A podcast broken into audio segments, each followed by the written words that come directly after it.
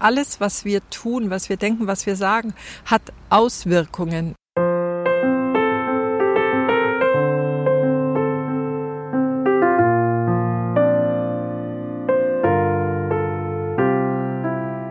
Verbunden werden auch die Schwachen mächtig.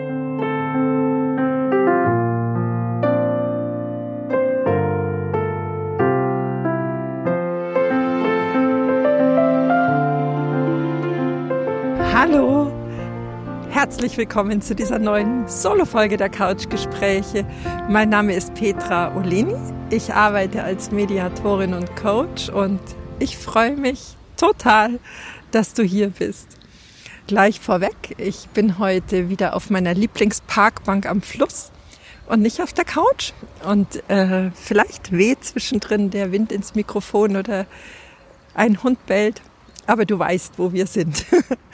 Ah, ja, in dieser Folge möchte ich gerne Licht auf alte Weisheit strahlen lassen und sie dir rüberreichen, weil vielleicht ist sie dir gerade in der jetzigen Zeit von Nutzen. Du weißt ja, denn dein Leben will, dass du es wirklich, wirklich liebst. Vielleicht nutzt's. Ich ähm, habe mich eigentlich entschieden, nichts mehr zu Corona zu sagen und zu dem Lockdown und zu den Bedingungen. Aber gerade erreichen mich viele Stimmen, dass sie Veränderungen in sich merken. Menschen, die mir sagen, sehr tolerante Menschen, Menschen, die viel Verständnis bisher für andere hatten, dass sie innerlich richtig gehend böse werden, dass sie mh, mm, ja dass sich da eine Wut entwickelt, dass sie kritisch beobachten und beäugen und dass ihnen diese Entwicklung in sich selbst gar nicht gut tut und gar nicht gut gefällt. Und ich denke, dieser Lockdown, dieser zweite über den Winter, der macht mit uns allen was. Jeder hat sein eigenes Thema, auch wenn es von außen vielleicht gar nicht so einschneidend zu sein scheint. Im Innen macht es mit uns allen was. Und da hat jeder so seine ganz eigenen Herausforderungen, die er anzugehen hat. Ich höre, dass ja, Einsamkeit, Schmerz sich breit machen, dass sich plötzlich Ängste entwickeln, aus denen dann auch Wut und Aggression entsteht, bis hin zu Verzweiflung und einem Gefühl des Verlorenseins. Hm. Ich habe das Gefühl, nicht zuletzt deswegen, weil es an Sauerstoff mangelt, der Sauerstoff, den wir immer aus Begegnungen mit anderen Menschen gewinnen. Jedes Gespräch schenkt uns neue Impulse, neue Inspirationen. Da sind wir gerade natürlich auf Dauerdiät seit ein paar Wochen. Und wenn man sich vor Augen hält, dass in Deutschland inzwischen fast die Hälfte der Haushalte, ich glaube so rund 40 Prozent, Single-Haushalte sind, ist das, glaube ich, nicht weiter verwunderlich. Weil wenn wir zurückreisen in die Anfänge, noch gar nicht so lange zurückreisen, eigentlich in die Anfänge des 19. Jahrhunderts, da war das Lebensmodell, das gängigste Lebensmodell in unserer Gesellschaft die Großfamilie. Und mit dem Einsetzen der industriellen Revolution und dann weiter hin zur Dienstleistungsgesellschaft, Informationsgesellschaft jetzt zuletzt, haben sich unsere Lebensformen gewandelt. Von der Großfamilie zur Kleinfamilie in unterschiedliche Formen von Lebensgemeinschaften hin zum Single-Dasein. Und ähm, dieses nährende, stabile, stärkende Zugehörigkeitssystem der Großfamilie wurde ja ersetzt einfach durch viele kleine Satellitensysteme. Wenn wir uns das mal in den Alltag rüberholen, dass äh, wir, wir leben in einer Familie oder in einer Partnerschaft, verlassen die morgens, um unseren Beruf auszuüben, sind da in einem neuen System, äh, gehen danach vielleicht einkaufen in dem Supermarkt um die Ecke. Da ist auch ein Bezugssystem, in dem wir den einen oder anderen Mitarbeiter persönlich kennen. Wir machen Sport in einer bestimmten Gruppe, die ein neues Bezugssystem ist. Also wir wechseln unser Bezugssystem in der heutigen Zeit mehrmals am Tag im Vergleich zu diesem stabilen System der Großfamilie. Und genau dieses wechselnde System, viele unserer kleinen Satellitensysteme sind gerade abgeschnitten, auf die können wir nicht zugreifen. Und ich denke, das ist verständlich, dass da ganz nährende Elemente, ja wie nährende Adern abgeschnitten sind. Und da habe ich mir überlegt, ob ich dir, ob ich ein Bild finden kann, das ich dir gerne reichen möchte, das hm, dir vielleicht eine Inspiration bieten kann, nochmal Schrauben in deinem Alltag, Schräubchen in deinem Alltag drehen zu können, hin zum zum ähm, ja seelischen Gesundsein. Und dafür habe ich die Ohana rausgegriffen. Ohana habe ich kennengelernt durch Ho'oponopono. Ho'oponopono ist ein altes hawaiianisches Vergebungsritual. Das ist ein altes hawaiianisches Vergebungsritual. Und die Ohana beschreibt die Einheit des Ganzen. Ich äh, schlüssel es mal auf. Das O ist das Symbol für das Ganze. Hana steht für die gemeinsame Aufgabe, das gemeinsame Werk. Und aufgesplittert nochmal steht H für den ausströmenden Atem und Na für das Verbundensein mit der Quelle. Also übersetzt kann man sagen, ist Ohana die Gemeinschaft, die die gleichen Wurzeln hat über ihre Ahnen und Vorfahren und die ein gemeinsames Ziel verfolgen. In der Ohana ist, ist niemand alleine. Zum einen, weil die Lebendigen Angehörigen, Zugehörigen einen umgeben, aber natürlich auch die Ahnen immer da sind. Und die Ahnen spielen in, auf Hawaii in der Tradition eine sehr bedeutsame Rolle. Ich habe mich ja, ich habe mich an ein Beispiel aus der Natur erinnert. In den USA gibt es den Redwood Forest Nationalpark. Da stehen, ich wollte schon sagen, steinalte, sehr, sehr alte Bäume, Mammutbäume. Und äh, vor einigen Jahren hat man festgestellt, dass die über ein unterirdisches gemeinsames Wurzelsystem alle miteinander verbunden sind. Der kleine zarte Baum mit dem uralten Baum, sie sind alle gemeinsam verbunden. Hm, das ist ein schönes Bild für die Ohana. Auf Hawaii war man sich bewusst, dass die Natur der mächtigere Partner ist. Äh, Hawaii als Inselgruppe hat den Ozean verehrt oder verehrt den Ozean, respektiert Vulkane, Felsen, die ganzen Elemente. Und die Menschen haben in ihrer Philosophie, in ihrem Lebensstil ganz tief verinnerlicht gehabt, dass die Harmonie mit der Natur auf gar keinen Fall gestört werden darf, dass man im Frieden, im Einklang mit der Natur leben soll. Und so haben sich die Bewohner abends innerhalb der Ohana getroffen, im Kreis versammelt, in dem Bewusstsein, dass man diesen Tag in Versöhnung, ja, Versöhnung und Liebe ausklingen lassen sollte.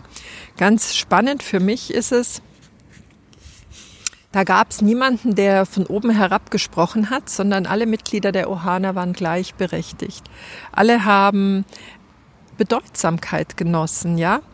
Und äh, so wurde also jeder Einzelne angehört, jeder Einzelne hat gesprochen und hat von seinem Tag erzählt, hat über seine Erlebnisse und Begegnungen berichtet. Man hat sich am Feuer getroffen und hörte zu. Und da ging es nie um Schuld, sondern die Ohana und der Einzelne in der Ohana hat sich immer die Frage gestellt, was habe ich dazu beigetragen oder was haben wir als Ohana dazu beigetragen, dass dieses oder jenes passieren konnte. Wo haben wir nicht gut hingehört? Wo haben wir nicht achtsam Begleitung geschenkt, sodass der Ohana Schaden zugefügt werden konnte. Also überhaupt nicht in diesem Schuldzuweisungsprinzip, das sich in unserer Gesellschaft ja sehr dick und fett Platz gemacht und genommen hat. Also man saß da und hörte zu und äh, dann begann dieses Vergebungsritual Ho'oponopono, das äh, vielleicht auch mal eine, eine einzelne Folge ergeben kann. Und man hat dann das Fehlverhalten, das am Tag anderen Lebewesen, egal welchen, der Natur und Lebewesen zugefügt wurde, somit versöhnt und vergeben.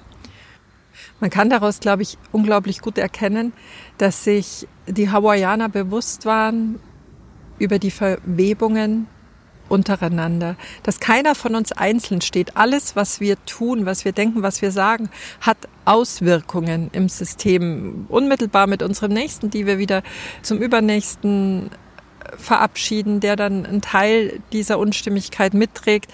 Sie sind da, haben da ein ganz tiefes Verständnis. Und was ich, was ich da auch wunderschön finde, vor diesem Vergebungsritual wurden die Ahnen angerufen und dazu gebeten. Sie wurden um Beistand gebeten, um ihre Weisheit, um das Verständnis, aber vor allen Dingen auch um richtig hören und richtig sprechen zu können. Also ich finde, das ist sehr, mm, ist für mich ein ganz starkes Bild. Aber es ging nicht nur um die Vergehen, um die, ja, die Dinge, die, die getan wurden und nicht zur Balance, zur Harmonie beigetragen haben, sondern es ging auch um die Träume der Einzelnen.